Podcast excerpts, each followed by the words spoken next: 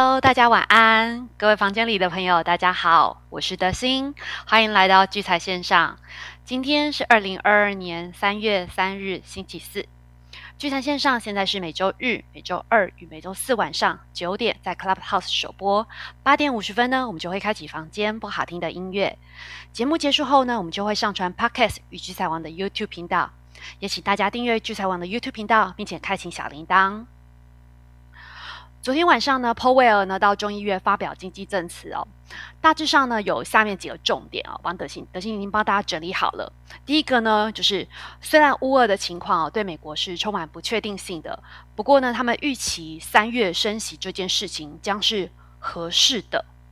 啊。其实每次听到这些官员发表言论，我觉得都好像是一个阅读能力大考验。就像升息这件事情，他没有直接说要升息，而是说升息这件事情呢是合适的。感觉就有点要随人解读哈，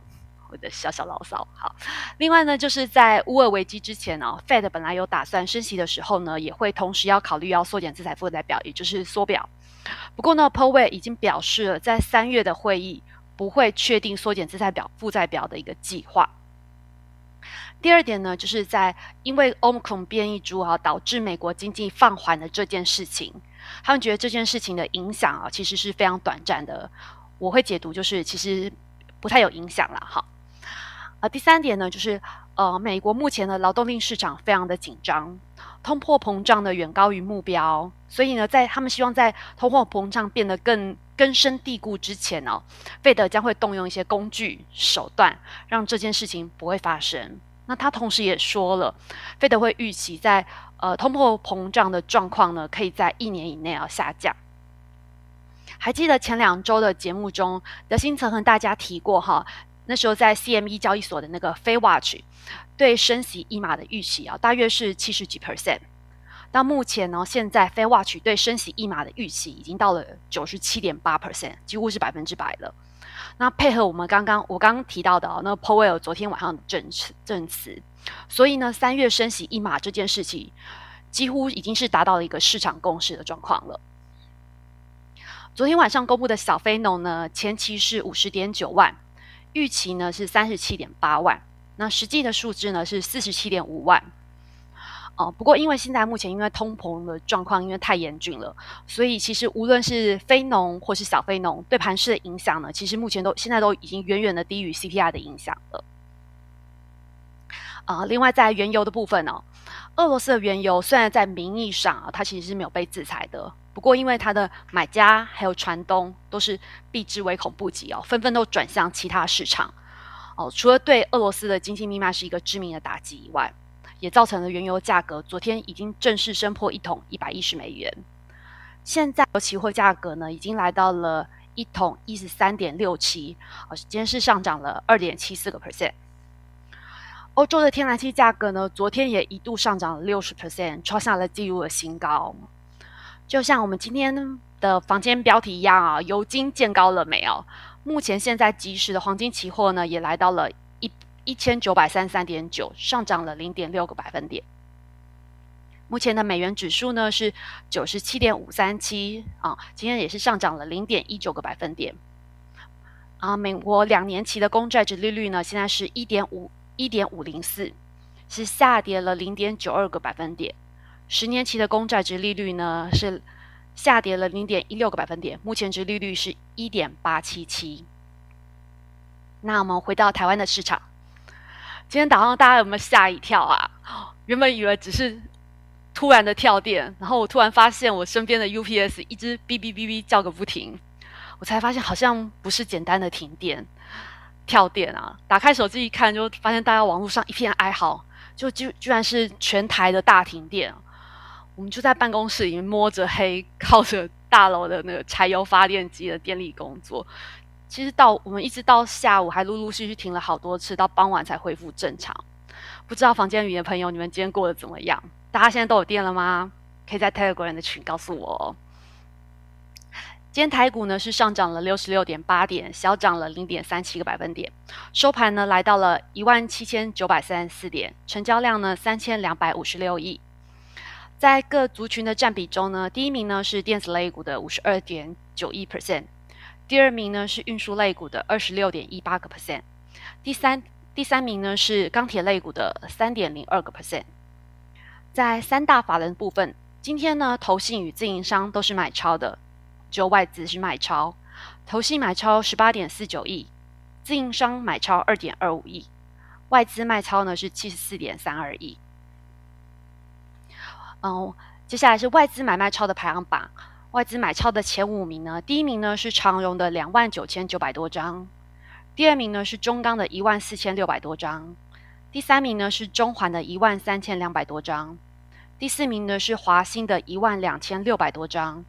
第五名是旺宏的八千七百多张。在外资卖超的前五名呢，第一名呢是台积电的一万六千三百多张，第二名是宏达电的一万两千多张，第三名是台气银的一万。多张，第四名呢是开方金的九千多张，第五名呢是星光金的七千多张。在投信买卖超排行榜，投信买超的前五名呢，第一名是金豪科的七千一百多张，第二名是长荣的两千三百多张，第三名呢是中红的一千六百多张，第四名是中钢的一千五百多张，第五名是技嘉的一千一百多张。在投新卖超的前五名，第一名呢是伟创的六千两百多张，第二名呢是中信金的三千三百多张，第三名是国泰金的两千四百多张，第四名是中美金的一千五百多张，第五名是开发金的一千一百多张。在自营商买卖超的排行榜，自营商买超的前五名，第一名呢是元大高股息的一万三千九百多张。第二名呢是长荣行的一万三千五百多张，第三名是华航的四千四百多张，第四名是长荣的三千九百多张，第五名是华兴的三千四百多张。在自营商买超、自营商卖超的前五名，第一名呢是奇源大 S M P 原油反一三万四千一百多张，第二名呢是元大沪深三百正二一万四千四百多张。第三名呢是元大的台湾五十反一七千五百多张，第四名是国泰智能电动车的七千三百多张，第五名是旗坚口 S M P 布兰特油正二五千九百多张。接下来我们关心一下目前犀利股神的一个状况哈。犀利股神呢，现在前三名啊，第一名是三千雷动，它目前持有的是金逸鼎、嘉龙还有南亚科的空单。第二名呢是一汽化九百，它目前呢是持有华航、长荣航，还有呃华航、长荣航的空单，还有莱德、中环的多单。第三名是斗地，斗地目前呢是持有金逸鼎还有嘉龙的空单。那接下来我就把时间交给瑞奇哥，瑞奇哥晚安。诶，德兴晚安，各位聚财线上房间的朋友，大家晚安，我是吴明哲。那。谢谢刚才德兴呢，跟我们分分享了这么多这个有关于这昨天到现在这这些国际国际上的一些讯息。那我大概先从先从这个升升息的这个这个大概一码的这种这个事情来开始讲好了。其实我们大概从之前的节目当中，就是执执行长已经有跟大家聊到，就是说。现在利用这个俄罗斯乌克兰的战争啊，其实其实对于美国来说的话，它一个很重要的一个一个安排呢，就是说它升息也许就不用像原本的计划哦，就是因为通膨很严重，所以要升息要升得很快哦，就刚好因为有了这个国际的一个事件之后，那这个升息的脚步也许会缓缓啊，那。大概我们现在大概从昨天的这个呃听证会的报告啊，大大概可以感感受得出来，大概目前市场上对于升息的节奏，大概就是这样的一个一个一个期待跟认知哦。那这样子的一个升升息速度，当然对于市场上的资金挪动来看的话，它当然就没有原先大家担心急速升息之后。的一个激烈哦，这大概就是现在从从这个正常的一个资金资金流动跟市场来看的话，这比较有利于国际股市的一个局面稳定。哦，大概大概就是大概是比较趋于稳定，是这样的因子。但是呢，但是同时背后也隐藏的，就是说，这这是现在的一个期待，但是真正真正到时候这个速度不是只有三月三月三月的结果而已，而是接下来每每次的这个 FOMC 的会议，其实都会在萦绕在这个题目，至少上半年。至少上半年来说的话，每一次的这个 FOMC 的会议，基本上都会都会把这个议题牢牢的绑绑住哦。也就是说，在上半年来说的话，这个升息的速度，或者是升升息的升息的方向，到底是不是越来越快，或者是越来越猛？哦，其实这是几乎每一次都会。都会把它连接在一起的一个议题，也就是说，对于我们投资的人来说的话，你大概知道上半年对整个国际局势或资金移动影响最大的，大概就是大概就是这个事情。那这个事情除了跟现在的这个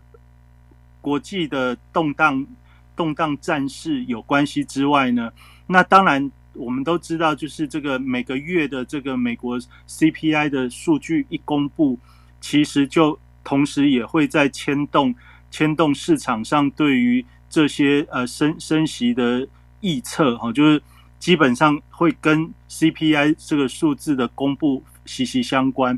啊。也就是说，我们从上个月的 C 美国 CPI 的年增率是七点五 percent，那接下来什么时候还要公布呢？就下个星期四。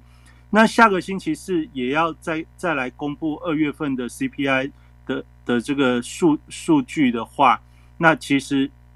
其实这个这个时间点就是一个蛮重要的一个参参参考数数据的时间哦。所以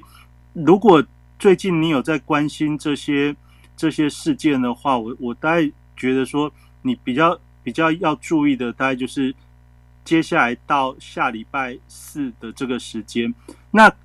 以台股的这个重要数据来看的话，到下礼拜四的时间当中，刚好也是各个上市贵公司在公布二月份营收的一个时期。那这一次二月份的营收，因为有很大概有一几一个礼拜左右时间是卡在过年的年假，所以很多的这个。上市贵公司公布二月份营收之后，不管好或不好，基本上都很有理由哦。就是说，如果它可以比去年好的话，那表示说他虽然工作天数比较少，仍然能够创创的更好的一个业绩哦。这样子的这样的公司，也许就在明天到下礼拜四之间，它就很容易去做表现哦。这大概是这样。那你说我怎么知道？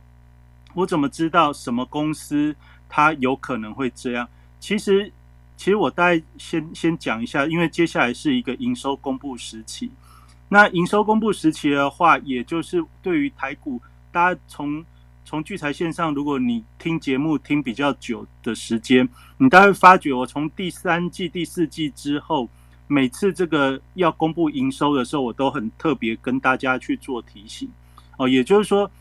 特别在第三季、第四季之后，那些大家耳熟能详的这些呃高获利的族群，像航运股、钢铁股、面板股，每次这几个月以来，它都有一个共同的惯性，就是公布完营收的好消息之后，股价就见高转折。哦，这大概是过去几个月以来对于这些族群共同的一个股价的一个惯性。哦，那你知道这个惯性？的同时，你大概就可以理解说，这些族群从去年的下半年以来，它就是维持高营收成长的一个族群。那我们就在想，今天今天这个盘面上，大家仍然仍然知道，就是维持这个加权指数能够稳稳的在一万七千八百点到一万八千点这个范围持续能够横盘住的一个关键，就是我。之前一直跟大家讲，今年的第一季它萦绕在这个高值利率的题材。那萦绕在高值利率的题材之下呢，其实内资它的一个主主要的火力，它就是压住压在航运、钢铁这呃航运钢铁，还有一些呃内资的集团股，哦，比如说像像远东新啊，或者华新华新啊，这这些这些比较大型的集团股，那那那这这大概就是内资内资内资投信啊，或者是关谷券商的第一季的主要主要的一个操作主轴。那这个原因，我大概在之前的节目也都陆陆续续跟大家讲了。那随着随着这个国际的局势呢，现在虽然俄罗斯乌克兰持续在在打战，但是大家打着打着，毕竟离我们很远，所以我们只知道说哦，这个炮弹打哪里哪里。但是其实这个事情也蛮奇怪，就是说这个打。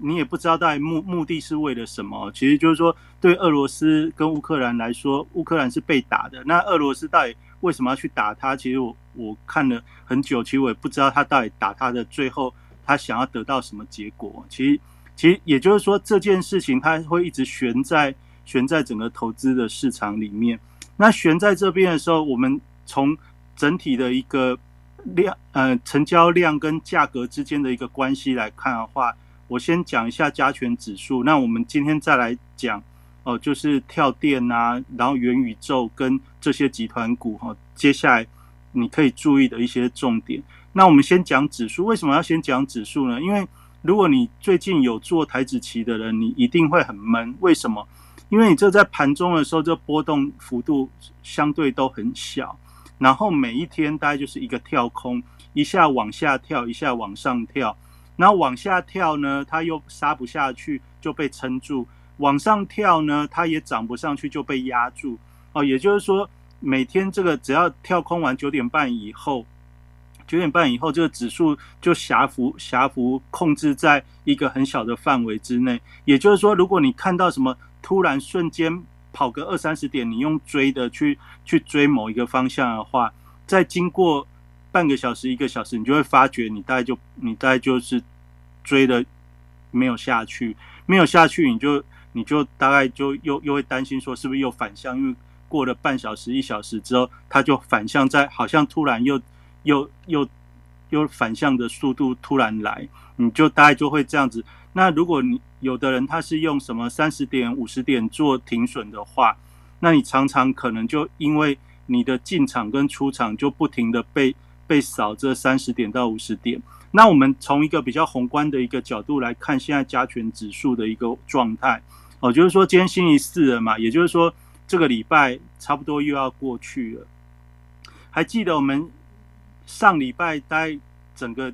整个过程呢？它最后最后一个很重要的一个变化是什么？就是到礼拜五的时候，就是往下跌。那礼拜五往下跌之外呢，它还跌破。二月八号到二月二十三号这一个立守的支撑点叫做一万七千九百六十点，一七九六零，这个大概是二月八号到二月二十三号之间，也就是虎年新春开红盘之后反弹回撤立守的一个位置，你可以把它想成是一万八这个整数关卡。那这件事情呢，随着上礼拜五的一个下跌哦，把它跌破之后。那你可以注意到这个礼拜四个交易日哦，虽然是反弹，但是今天短暂的碰到一万八之后，最后收盘的位置是一七九三四，也就是说，这个二月八号到二月二十三号这这这将近两个多礼拜的一个交易时间哦，就是上方产生的这些套牢是暂时还没有化解，也就是说，你很单纯的从。这个 K 线图来看的话，哦，大概我们做一个分水岭，就是原本的支撑一七九六零或者是一万八跌破了之后，跌破支撑反弹，如果没有过哦，之前的支撑会形成反未来反弹的压力。那现在以今天的这个收盘结果来看的话，诶，的确一万八没有站上去。那到底站不站得上去呢？那就是要看星期五，那星期五是一个一一个星期的最后一个交易日，所以如果明天在最后尾盘收收盘价能够站回一万八的话，那对于接下来的一个盘势当然有非常显著的一个帮助，因为就周末的一个收盘来看的话，这也显示出一个呃作价的一个企图心。那我们也知道说，这一阵子内资内资法人其实做做做价的一个企图心是十分强烈的，因为你看我我之前跟大家分享的说，你如果你要挡指数，你只要看到拉航运股，你大概就知道这个要守的企图心很强烈。如果你再看到又加上钢铁股的话，这大概就是非常坚定的要要守住某个位置。那我们现在就知道一万七千六虽然在上礼拜有短暂的跌破，但是呢，其实也只是约略的跌破。那约略跌破之后，当然你大家就想说，哎，这个就一直一直一直守着嘛。那这个守着的意义到底在哪里？守着的意义其实就在等待。等待我们这个三月中以后，第一个是要等待三月十号左右这个二月份的营收，大部分的上市贵公司到底到底二月份营收加上一月份营收之后，今年的第一季到底跟去年比成长的幅度能有多少？哦，这大概是很多的这些法人研究研究单位很关心的事情。好，那毕竟现在这个位置大概就是这样。那再来呢，就是到三月中之后，就有这个美国的这个联准会的利率决议啊，就就等到正正式的这个利率决议出来之后，势必就会有一一一个比较比较大的一个动作出现。那所以在这个时间点之前，对于国内的这些呃操作者或者是法人来说，大家大概就是把它压缩在一个狭小的范围，所以你可以感受到我们最近的一个盘面感感觉很热络，但是但是如果你的节奏拿捏不好的时候，其实进去哦，就是它这个肋骨的一个转换，哦，其实每天都在变。那变的时候，你就如果追随着盘面去跑的时候，那你可能就常常就追的稍微套。但是也没关系，因为最你只要是做这些比较主流的题材，可能过一段时间啊，它过两三天它又拉起来，你又又可以走。那那其实现在强的股票，我相信不用你不用听分析师了。其实从上礼拜到现在，全市场的分析师大概讲的股票也就那几个而已。大家还记得我在上礼拜上礼拜我大概在聚财网写的文章就有写到，哦，还有我们在。聚财线上的节目，我有跟大家讲到，就是说选股大概经过一两个礼拜的一个盘势变动之后，大概会动的族群基本上就很清楚的就显现了。那在上礼拜，其实这些族群就已经显现之后，你就不需要再选了，因为因为经过了两三个礼拜的一个运动之后，法人的资金都压在哪里？压在航运，压在钢铁，压在电子的记忆体。压在压在投信认养或者买很多嘎空的这个智源啊、创维哦、新兴哦，就 A B F 窄板这的这个族群，然后这些东西其实都是大家非常非常清楚的。那比较比较比较落失落的是什么？比较失落是那 Mini LED 啊，Mini LED 就是在农历年前后的时候。很多的研究单位，很多的法人投信一致看好这个像富彩啊，这 Mini LED 这个族群哦，因为说打进苹果供应链等等。但是呢，到了到了最近这两个礼拜，你大概可以看得到这个富彩的走势就不是很正常。我觉得，也就是说，这个是相对相对就是雷声大雨点小，有套有套人的。那讲到这有套人，我们就从今天这个。全台跳电哦，就是套跳电之后套到谁？套到这个元宇宙。大家还记得昨天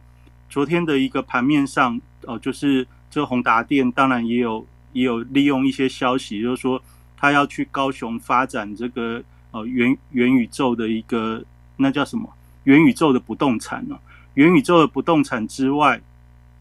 然后在在在高雄设。设设设设公司啊，然后再去要要怎么去发展哈，就有讲了一篇。那讲了一篇之后，所以昨天所以你在网络上你还可以看到，就高雄未来的发展，地上地面上有台积电，天空上有宏达电哦。这讲起来实在是实在是很响亮。好，那很响亮之后，所以昨天这个元宇宙宏达电家族呢，其实就是展现了很强烈的一个诶股票的一个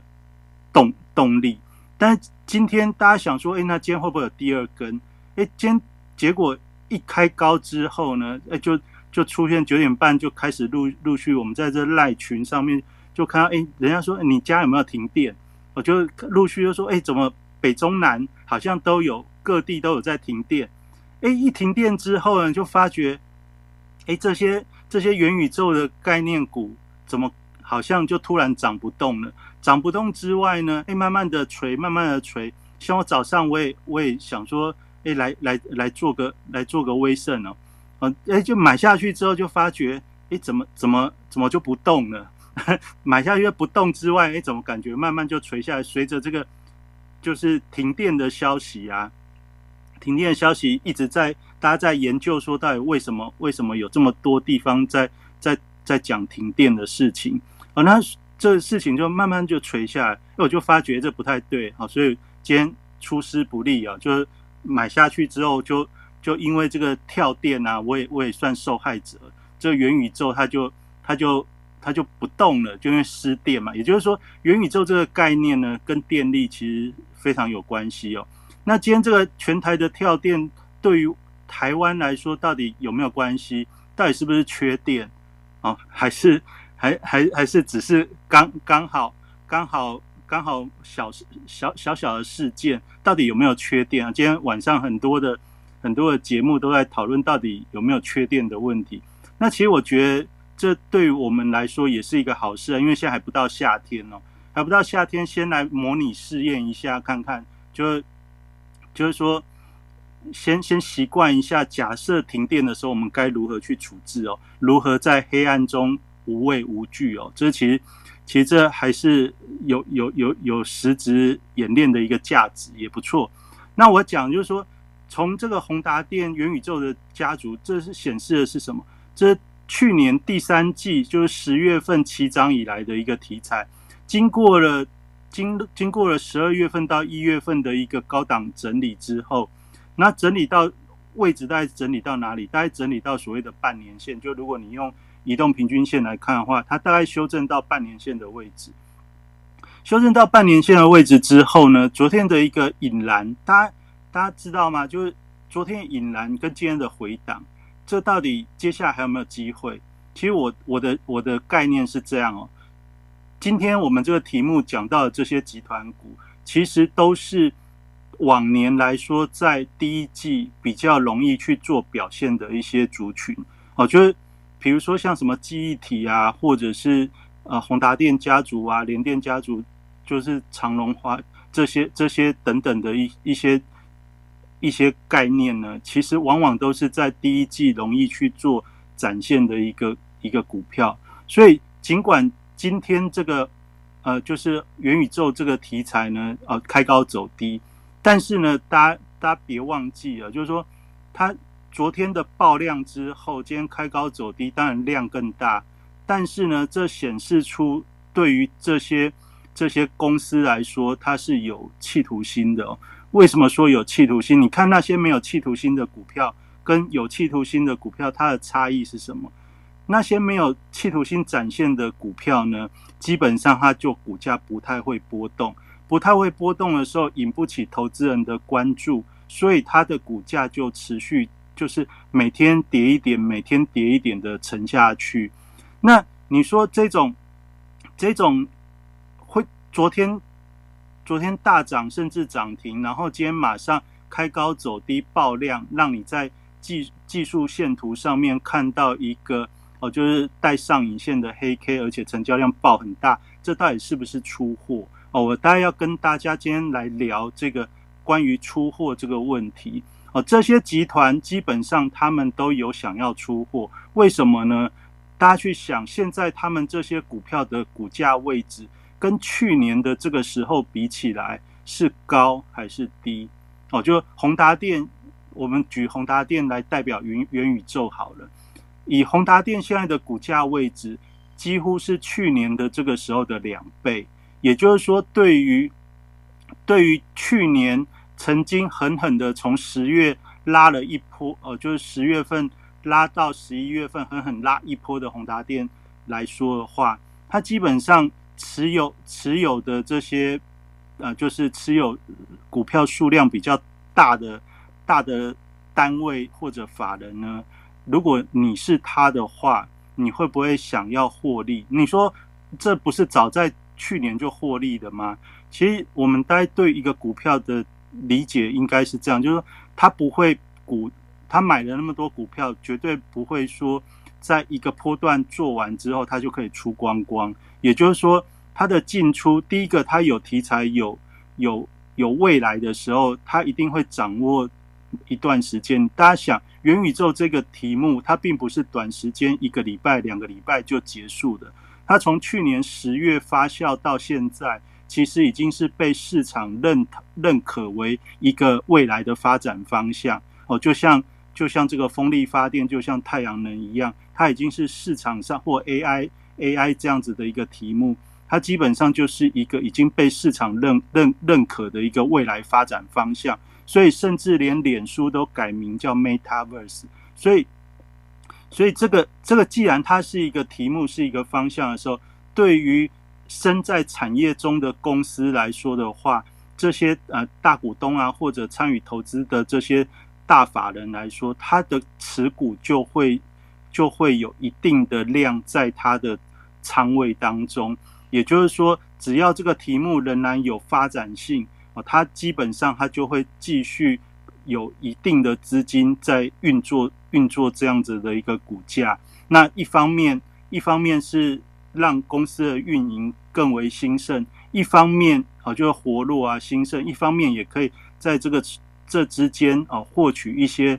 股价的差价。嗯，但你说他们是不是一定会去做差价？这我不知道。但是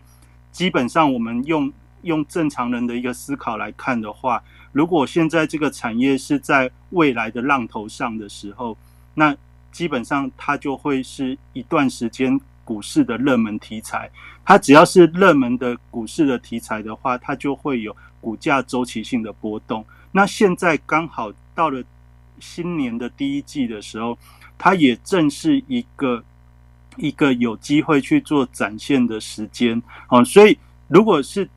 站在这样的一个角度来看的话，昨天的爆量跟今天的开高走低的的爆量，哦，就是两天合在一起看的话，我大概。我的诠释大概是这样子，表示这个集团或者这个题目，它的这个股价的一个脉动又开始又开始展现企图心。那这个事情我怎么跟各位对比？你可能比较容易理解。大家记得吗？这个航运股哦，就航运股从航运股从这个一月份的时候哦，就是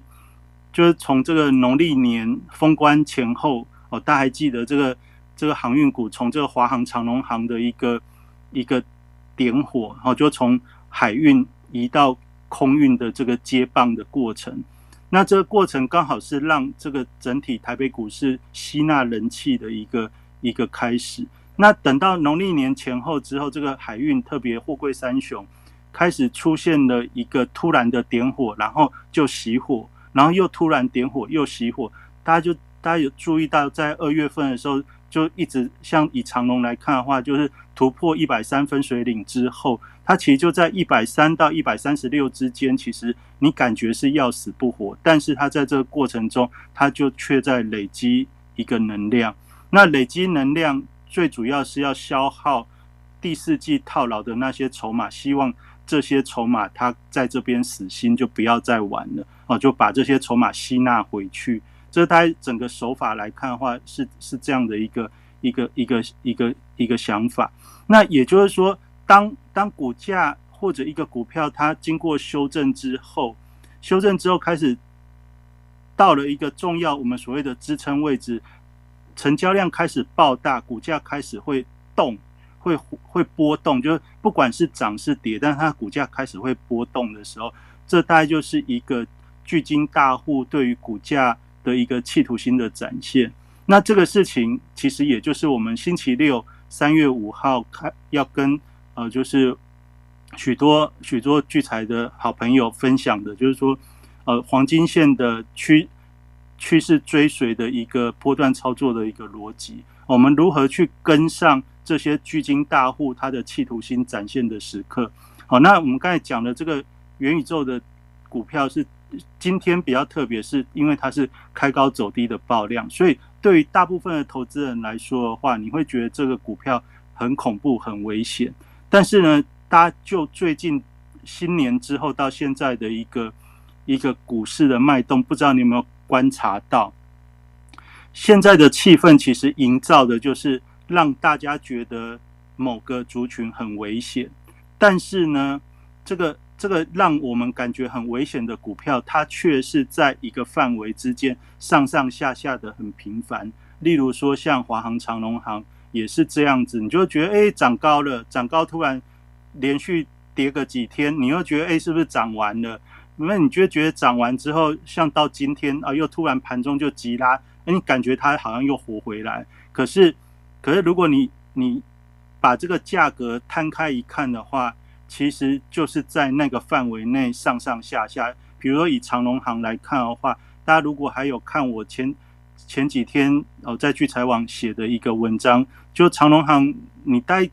如果看新年以来它的走势，大概就三十二到三十六之间。的一个一个区间，呃，也就是说，如果你买在三十二以下，那跑到三十二到三十六中间的时候，诶，你你大概就可以赚个赚个两块钱左右的差价。基本上，这个这个次数频率非常高。也就是说，现在适合的操作模式，就是在区间之中利用利用它下跌的时候去做承接，拉拉起来的时候去。去做卖出，呃，华航、长龙航大概就是类似这种这种状态，甚至你现在看到的这些，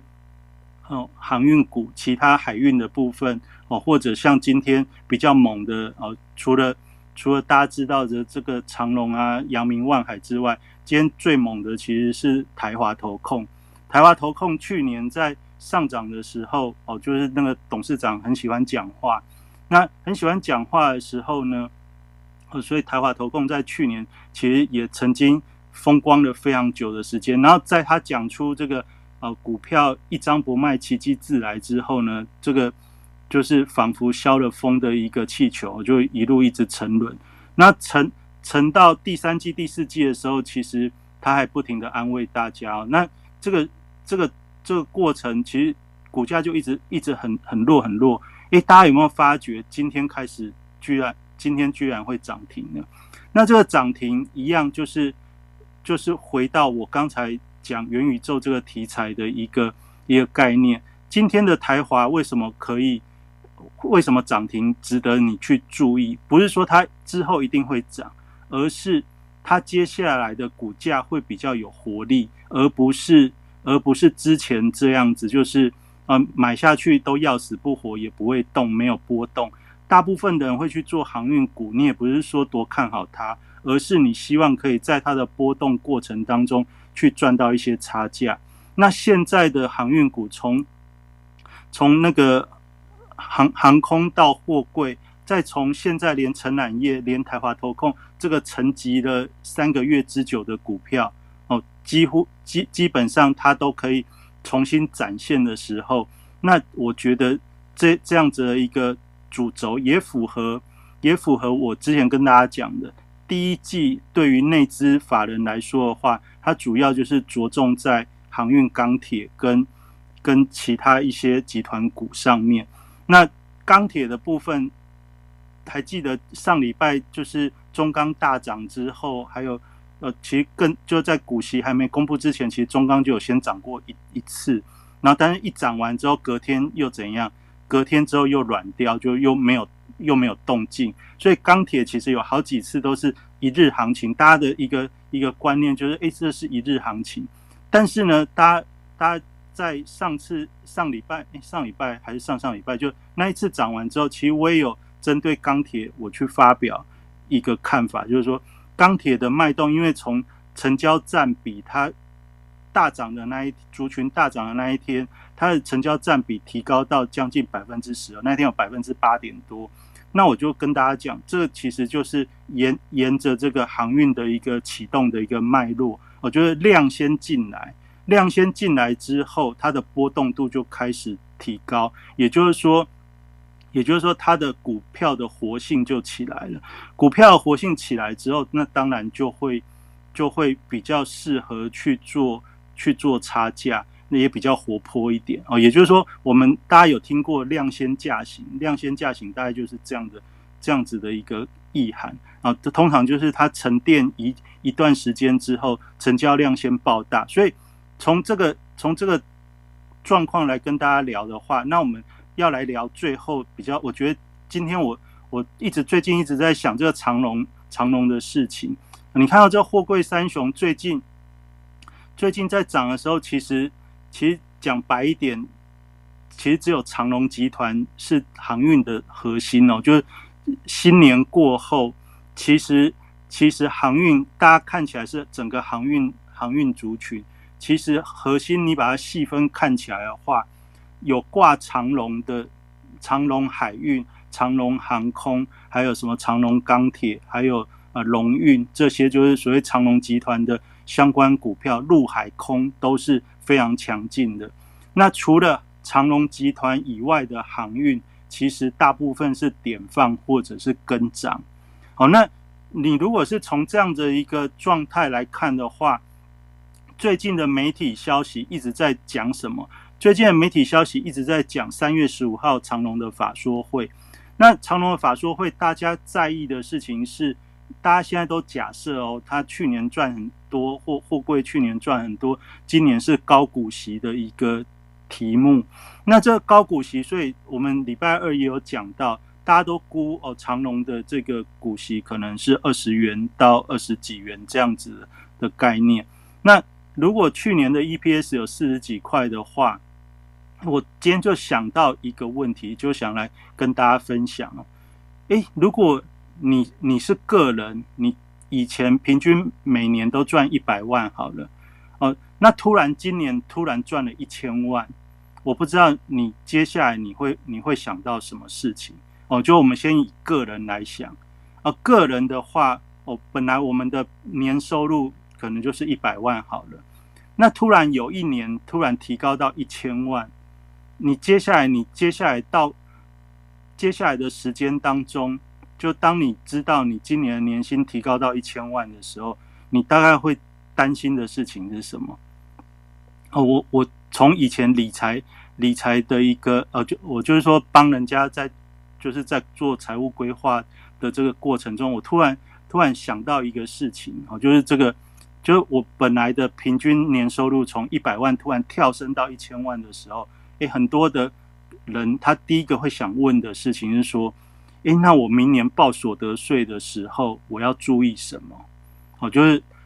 呃，就是基本上就是我们平常的年收入是一个稳定的数字的时候，你报税大概每一年的报税每一年的那个数字大概就不会差很多，百分比也不会差很多，要缴的税不会差很多。但是如果突然有一年那运气超好，或你的公司超超级好。哦，这这一年突然让你的收入哦，就是从一百万提升到一千万的时候，你接下来你就会担心的事情就很明显哦，因为你一百万缴的所得税是很低的哦，就大概就是大概就是一一两万块、两三万块这样的这样的税金而已，那甚至还更少。你如果扣除额还可以多一点的话，搞不好还更少。那可是，如果提升到一千万的时候，很简单，不用怎么不用怎么列的，不用怎么列，几乎就是最高的最高的那个集聚哦，就是你大概要缴一半的税。也就是说，你的收入是一千万，但是你的税金就要缴掉一半哦，就几乎要缴掉五百万的税金。如果如果发生这件事情发生在你身上的时候，你会不会很很努力的去想，你大概？接下来的时间你要如何去做准备跟安排？也许等到发生的时候才去安排也来不不太来得及。那我把这样子个人的一个理财的一个一个例子呢，我们把它回过头来放在去年就是横空暴赚的这些公司上面哦，横空暴赚是什么意思呢？比如说像航运股，去年的一个获利是历史以来少见的好，也就是说，你去看过往啊，长隆长隆海运它的 EPS 大概大概就是几几块钱，然后它发的股利哦也是少少的，所以如果你是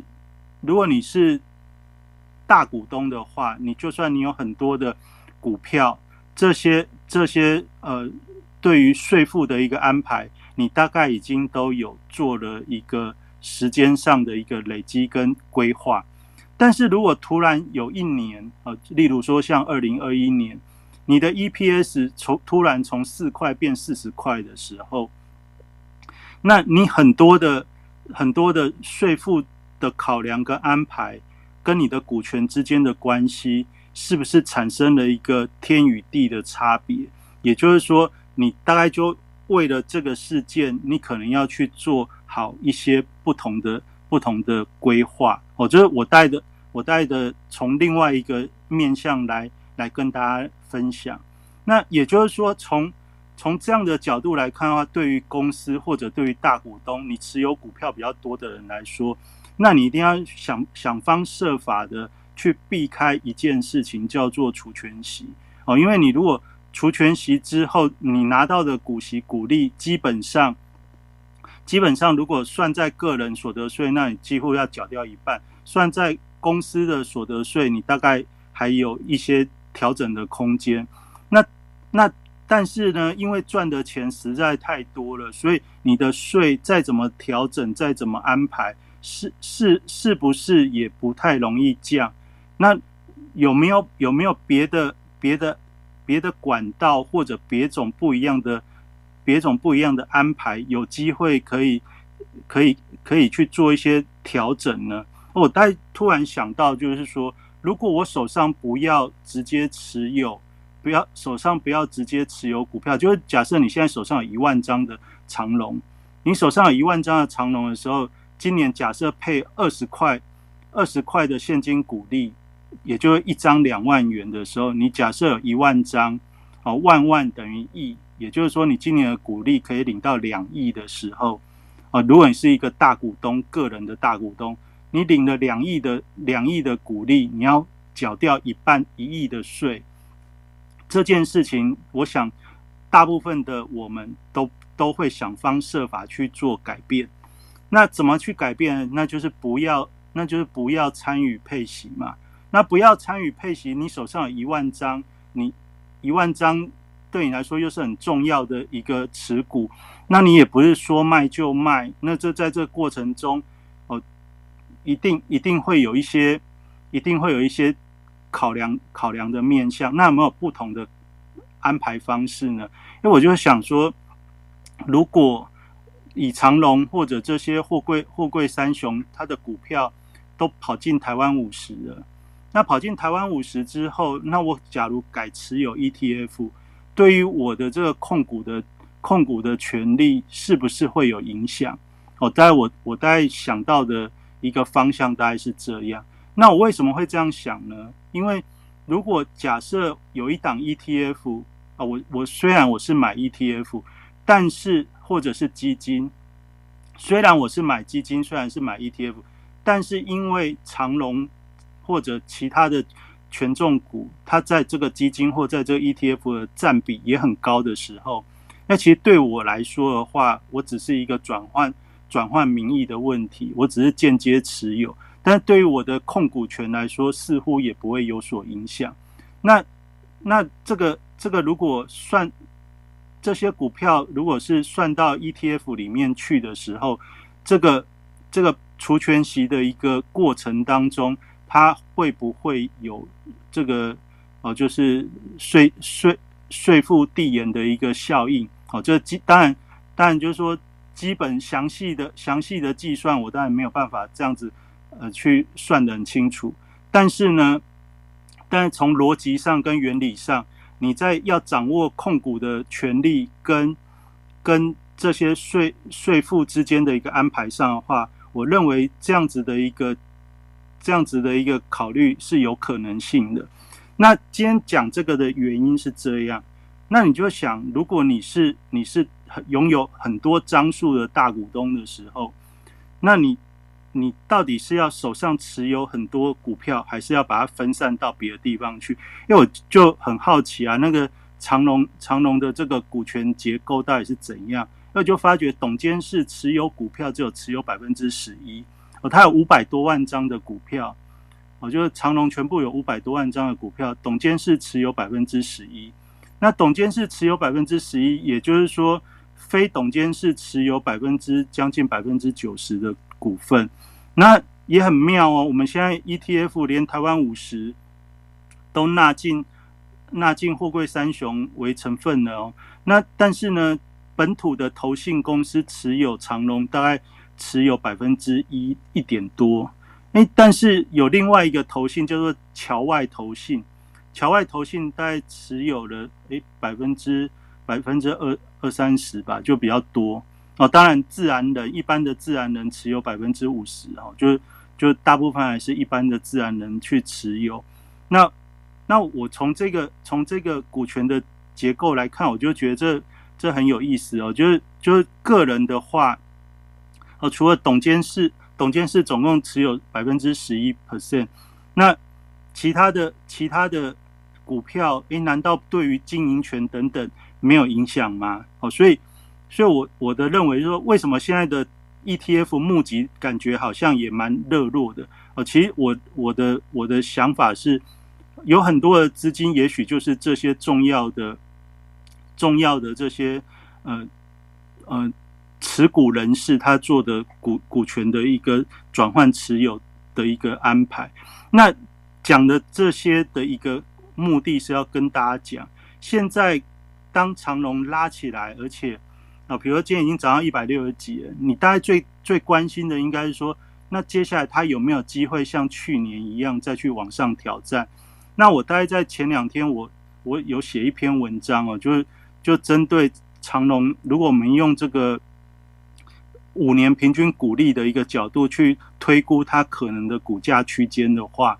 那现在。假设今年的股利配发在现金二十元左右的话，那当然现在的一个呃股价大约就是昂贵昂贵价的一个位置。那我们前几天有讲到，这昂贵价昂贵价虽然是昂贵价，但假设今年的业绩仍然是非常好，到明年仍然可以高配息的时候，整个价格的区间它就有潜能被拉开，也就是说。我这样子算了一下之后，去年的高点其实它已经考量了两年的股利哦，就是说相当就是两年会有好光景的意思哦，就是到明年股利应该都还会还不错哦，就是去年的高点大已经考量到明年还可以再配十几块、二十块这种这种股利水准。如果我们用大家有有有了解的这种五年平均股利的一种角度来推估的话哦，大概就是。如果今年配二十元，明年再配二十元的话，哦这明年就是今年到明年这个昂贵价，它大概可以从一百一百五十几到大概可以提高到两百两百三左右。哦，这大概也就是说，也就是说去年的高点，去年的高点其实就是按照这样子的逻辑去去跑出来的。那这样跑出来之后，现在开始往上攻的时候，现在在往上攻的时候，你知道刚才讲的。乐乐等在讲说，哎，大股东他为什么就是他可能需要转换，他不会很直接的去参与除权息。如果你知道他不会直接去参与除权息的，呃，大部分他没有那个动力去参与除权息，是因为去年实在赚太多钱了。那所以如果是这样的一个前提的时候，如果你是拥有很多张数的人，你会怎么做？你是不是会想在除权息之前？把股价拉高之后，你去做差价，我觉得你把你本来应该赚的一个股息，你从市场上以股价的形式去变，直接去直接去落袋哦。就是如果我是有上万张的人，我大概会往这个方向去思考。那也就是说，以现在所有的媒体讯息开始在跟我们讲高股息的同时。那你同时也要去想的时候，这这有一个时间安排的问题。哦，这安排就是说，等到三月三月中以后，这个鼓励政策出来，那出来之后就会有一个鼓励优于预期，或者是不比预期不好啊。那我们从中钢的一个角度，我们大家可以猜测，应该应该大家会往热络的鼓励，就就是会让市场热络的鼓励去发展哦，因为大家的算法都是。假设我发了二十元、三十元的股利，以现在一百多块的股价来看，哦，这个值利率高达百分之十几，非常划算哦。这是一般市场上的简单的算法。那这个如果是按照这种简单的算法的时候呢，就会在后面当股价开始从高点回跌之后呢，就会有很多的这种纯股的资金会愿意去做承接。所以对于这些这些。有有安排实力的这些大户法人来说的话，其实以现在第一季最重要的事情就是把市场炒热。然后现在市场炒得热吗？炒得热，为什么？因为去年第三季、第四季套牢的人，第一个大家知道，在去年的十一月的时候，哦，但那个上市柜同有投资海运的，基本就都都在一百块附近就停损掉了，所以那些。那些其他上市贵公司在一百块停损掉之后，它从第四季到第一第一季，就是到一月份，一月份农历年前曾经拉一次之后再回撤。所以，如果你是正常的一般的投资人，你在一月份到现在为止，你忍耐了非常久之后，现在好不容易拉到你的解套区的时候，你一定会想，一定会赶快把你手上的持股。卖掉哦，就是想要想要解套，因为实在套得很痛苦，这是我们一般正常的反应。那对于这些大股东来看的话呢，现在现在让你卖掉的，这已经是少部分，因为大部分的都在农历年前，大部分的人都应该都已经减码的差不多，因为大家都担心这个，你有很多的担心啊，就担心过年期间会怎样，所以套了那么久之后，大家就以小赔。小赔或者是那种心情去做结束，那也就是说，现在的拉抬啊，现在拉抬你特别还要去注意的是资券会不会同增。然后我也帮大家去看了，像长隆它的股票期货现在未平仓量有三万六千口，三万六千口大概有七万张的张数，也就是说，它它对于这个台北股市来说，它是一个非常非常非常有有。有操作空间的一个股票，就是如果你是大额资金跟大额股票的投资人来说的话，你有各种的金融工具可以去做安排哦。那既然有了这样的工具可以做安排的时候，那有有这些工具可以做安排的时候，也就是说，现在的突破一百五哦，也就是说，我之前跟大家聊到有他有这个能力开始在挑战这个高点的时候。它基本上一百五就不会就不会是终点，当然今天已经超过了。那不是不是不是终不是终终点，就是它还会有还会有一段时间可以挑战。那我们也知道三月十五号才才要法说会嘛，也就是说到这个第三月底以前，其实对于这些航运族群来说，它都一方面这个第一季的业绩还没有公布等等。它都具有想象力，但是更重要的事情是，股价在这时候尽量的表现，已经上方没有，已经比较没有那些哦，就一散户的解套卖压也也小了，因为大部分筹码都已经被洗洗干净。那这时候你还特别可以去注意的就是，这个个股期货的未平仓量会不会持续的增加，然后再来就是它的资券啊，融资融券会不会持续的增加，如果随着价格一直往上涨的过程中，股票期货的未平仓口数增加之外，那个现货的融资融券也同时增加的话，这也代表说这些大股东他会想要把股价向就是先往上去冲高，冲高到什么时候呢？冲高到他的这个股东会前两个月要做这个股权的一个股权的一个。确认的时间点，大以前大部分股东会都是在六月份，所以六月份的前两个月，大概就是四月初，大部分就会有一个这个就是龙卷的强制回补，也就是说要做这个股东名册的一个时间点。我觉得到那个时间点之后，那个时间点之后才是现在这些钢铁啊、航运啊这些呃，就是热门题材股，就比如说什么创创维、智源、ABF 这些这些股票，大家比较需要比较需要注意，就那个时候你才要去接，就有点慢。那你如果很喜欢这些题材，或者你是喜欢做短线价格的波动的投资人的话，那我觉得在在这个三月三月这段时间当中，仍然这些就是法人内资法人的主轴。如果你是想要做差价做波动的话，不妨就是按就是可以关注某一个族群某一个股票，那你就是集中集中你的。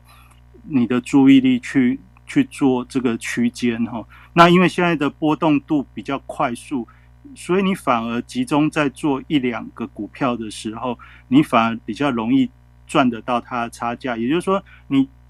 不用期待，不用期待你每个价位都买得很漂亮，你反而可以用不同的价位去做平均之后，那当它拉起来的时候去做减码这种方式去做安排，那这个。这个安排的方式，也就是我在星期六当中，我们会从黄金线的一个分析市场的一个状态，我来跟大家讲，你如何把价格走势的一个脉动跟你的买卖进出之间去做一个结合，然后你的资金该如何去搭配这种进出，然后获得最最有效的一个效益，而且也可以让自己在比较有确保风险。可控的一个前提之下去做安排，这大概就是星期六，星期六我要跟大家分享这个黄金线波段操作的一个核心精神啊。所以如果你听了之后，你也想说，过去过去我们常听很多的分析专家在讲哪个股票好，哪个类类股好，就像我从二月份讲到现在，其实我都跟大家讲，内资主力的主轴是这个。你就算知道，但是你不一定，你不一定能够让你自己有相信。那你没有相信，就没有力量，所以你就施施展不开，就你就只是感觉到这个盘好像就上上下下、上上下下，好像很危险。但是如果你有这种进出的观念跟资金安排的一个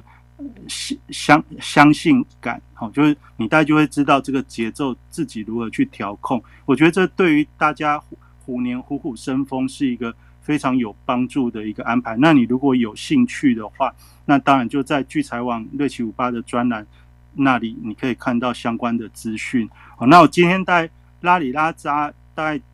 讲讲了讲的比较比较比较杂，但是但其实这也是一路以来，因为现在的主轴就是就是这这些公司，那这些公司有从不同的面向。来聊的话，也提供大家另外一个一个一个想法。那我的想法大概就是，对于大股东来说，他假设今年不想参与除权息，他一定是想办法要在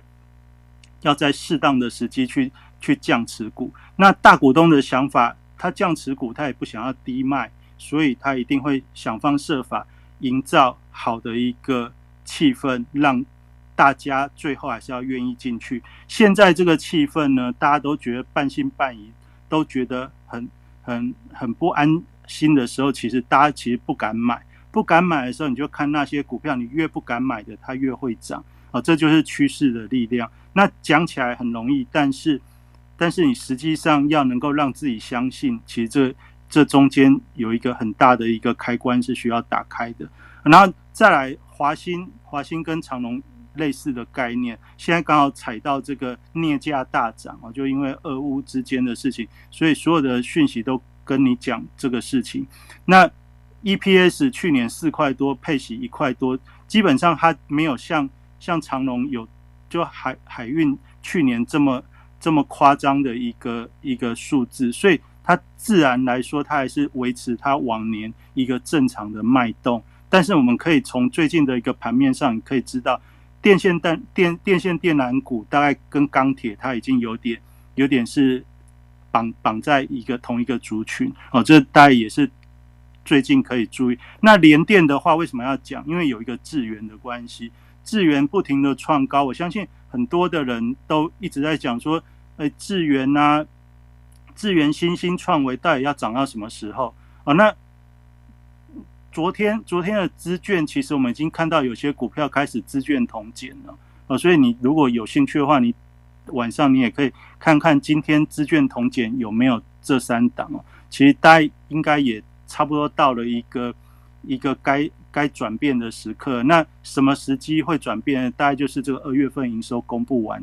大概就是见见应该就会差不多前后会见高点。那是不是我们可以搭配资券？是不是同减？然后大家可以从这个角度去观观察。那联电它的好处是什么？它经过了一月份外资的大买之后，我们星期二已经跟大家讲，诶，外资已经转买了。那礼拜二转买，今天还是买，也就是说，就符合我星期二跟大家聊到的说，开始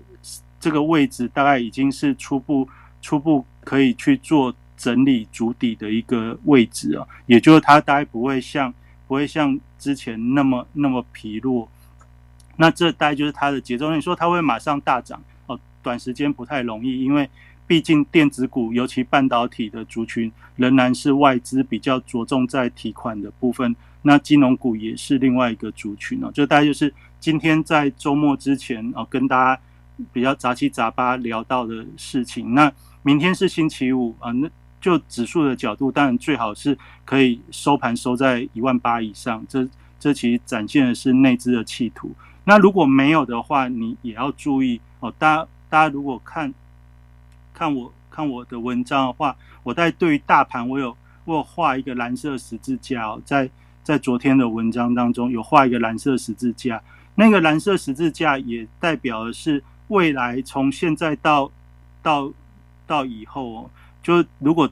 如果往下跌跌破一万七千五，其实它是一个不好的开始哦。既然都守这么久，守这么久，基本上就不要跌破。如果还跌破的话，那代表功亏一篑啊，这整个安排就就就又不一样。所以在没有跌破之前，你就安心的安心的想做股票就做股票啊。如果跌破之后，就暂时休息一下，其实也没什么大不了哦。就大概是我的想法。那。到周末要祝大家嗯周末周末愉快。那那礼拜天我们节目呃看看礼拜五有什么变化，礼拜天晚上的节目再跟大家分享。今天今天虽然执行长在忙哦，我自己讲，但是哎也也也讲超过时间了。那那我今天就讲到这边，那我放个音乐哈，那我们就今天的节目就到这边，我们星期天晚上再见喽。谢谢瑞奇哥。大家晚安。好，晚安。那我放音乐。